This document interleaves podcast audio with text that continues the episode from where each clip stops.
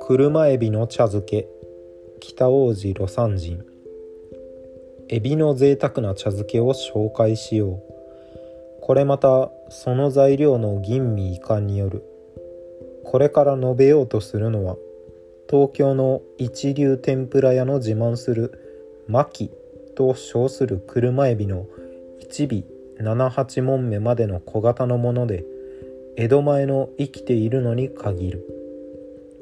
横浜本木辺りで採れた巻きエビを生醤油に酒を3割ばかり割った汁で弱火にかけ2時間ほど焦げのつかないように煮詰める。こんなエビは誰の目にも無論見事だし1尾ずつで上等の天ぷら種になる材料だからよほど経験のある食通でなければやってのける度胸は出まい。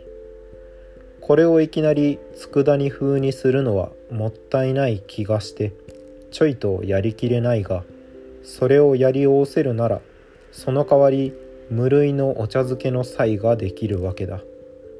つまり本場の車エビを醤油と酒で煮た佃煮である。例のように厚飯の上にのせる。茶碗が小さければ半分に切ってもいい。それに十分な厚さの茶を徐々にエビの上からかける。すると醤油は溶けてエビは白くなる。やがて出汁が溶けて茶碗の中の茶は良きスープとなってこの上なくうまいものとなる。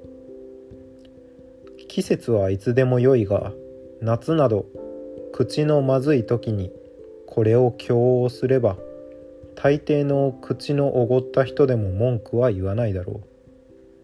エビは京阪が悪くて東京の大森横浜の本木東神奈川辺りで取れる本場と称するものがいい。こういうものを賞味するようにならなければ食通とは言えまい。この食通も天ぷらなら20や30はわけなくペロリと平らげるが茶漬けという名がつくと妙におじけ出す。